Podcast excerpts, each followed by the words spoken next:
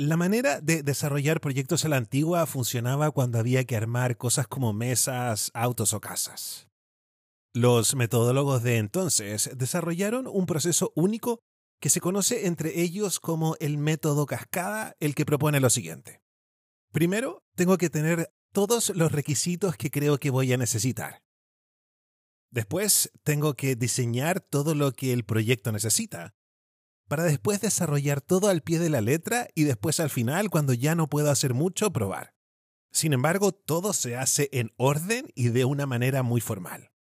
Pero cuando el tipo de trabajador comenzó a cambiar desde uno que trabajaba con la fuerza siguiendo instrucciones a uno que trabajaba con ideas, idealmente buscando ideas nuevas, estos seres humanos comenzaron a darse cuenta de que eran sus compañeros lo central en el desarrollo del proyecto. Sus compañeros no eran una cosa desechable que podía cambiarse así como así. Si le pasamos los mismos materiales y el mismo proceso, a dos grupos diferentes de personas, la calidad de lo que se produce puede variar del cielo a la tierra. Pensemos en la serie The Office.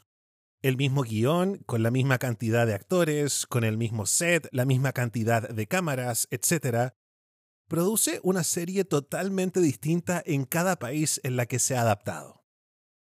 Otro cambio radical que propuso la metodología ágil es la actitud frente a cambiar las cosas a mitad de camino. Ya la frase cambiar las cosas a mitad de camino hace que nos tensemos. Pero ágil ve el cambio como una manera de asegurarnos de que estamos trabajando en lo importante. No estamos hablando del cambio como una cosa mañosa de gente picaflor incapaz de comprometerse, sino que de gente que se da cuenta en el camino que la verdad esto no importa. Esto no sirve. Esto no genera valor y qué bueno haberme dado cuenta. En la oficina de al lado les pasó lo mismo, pero como no trabajan en ágil, para que no los reten, hacen como que eso que no tiene valor, tiene valor. Que en mi opinión es la definición de ser chanta. El cambio en ágil es visto como Ahora que tenemos este proyecto andando, hemos aprendido cosas y ahora que estamos más informados, nuestras prioridades son mejores. Imagínate que a los 18 hubieras decidido estudiar una carrera y se te prohíbe cambiar de rumbo para el resto de tu vida. O que la primera persona a la que le diste un beso es con la que te tienes que quedar para toda la vida. Uno quiere que la hermana chica tenga hartos novios antes de casarse, así cuando se casa, se casa informada de cuáles son sus verdaderas prioridades, si es que casarse está en el plan de la vida que quiere tener. En los capítulos anteriores te he dicho que las empresas se dieron cuenta que trabajar en ágil hace que los proyectos sean más exitosos, realmente estables, la gente trabaje feliz y se puedan tomar mejores decisiones. Debido a todo lo anterior, se gasta menos dinero y por ende se gana más dinero pero cuesta enseñarle trucos nuevos a un perro viejo. Por muy ágil que una empresa quiera ser, varias siguen con prácticas de la era de la cascada.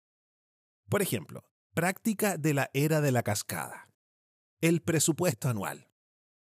Una empresa que tiene un presupuesto anual de marketing definido no tiene la posibilidad de invertir en publicidad en una aplicación nueva y disruptiva como TikTok que se toma el mercado de un día para otro. O en rigor puede, pero tiene que esperar hasta el próximo año. Otro ejemplo de la práctica de la cascada. Creer que al comienzo de un proyecto uno va a tener certeza de cómo van a quedar las cosas.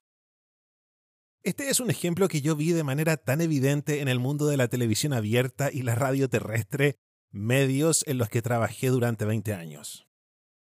La gente llegaba a la oficina del director con un proyecto y doraba la píldora con la certeza de que lo que ellos presentaban era lo que se iba a terminar produciendo.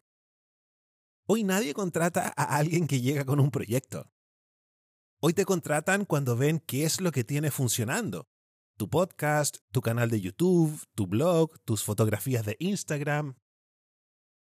Otra práctica en la que caen las empresas que quieren ser ágiles pero siguen pegados en la era de la cascada bonos para los ejecutivos, es decir, enfocados en premiar lo individual, en vez de bono para el equipo, que es donde se produce la alquimia. Cuando se premia al individuo, el equipo se desarma y se va a otra empresa. Y el jefe, con su bono en el banco, termina armando otro equipo que rara vez es igual de bueno.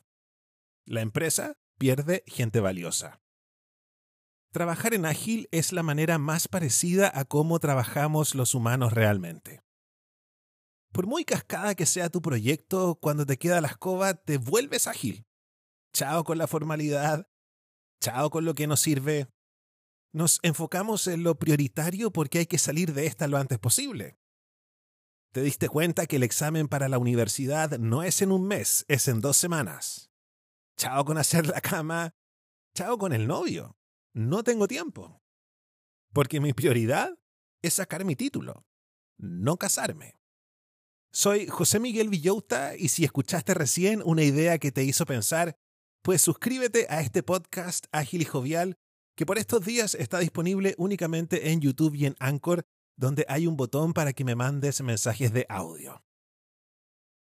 También hay un grupo de Facebook que es cerrado y privado para que te encuentres con otros similares que quieren ayudarse entre ellos a conseguir sus metas y así compartir atajos. La clave para formar parte del grupo la vas a encontrar en la descripción de este capítulo luego de tres asteriscos. Cuídate y gracias por escucharme.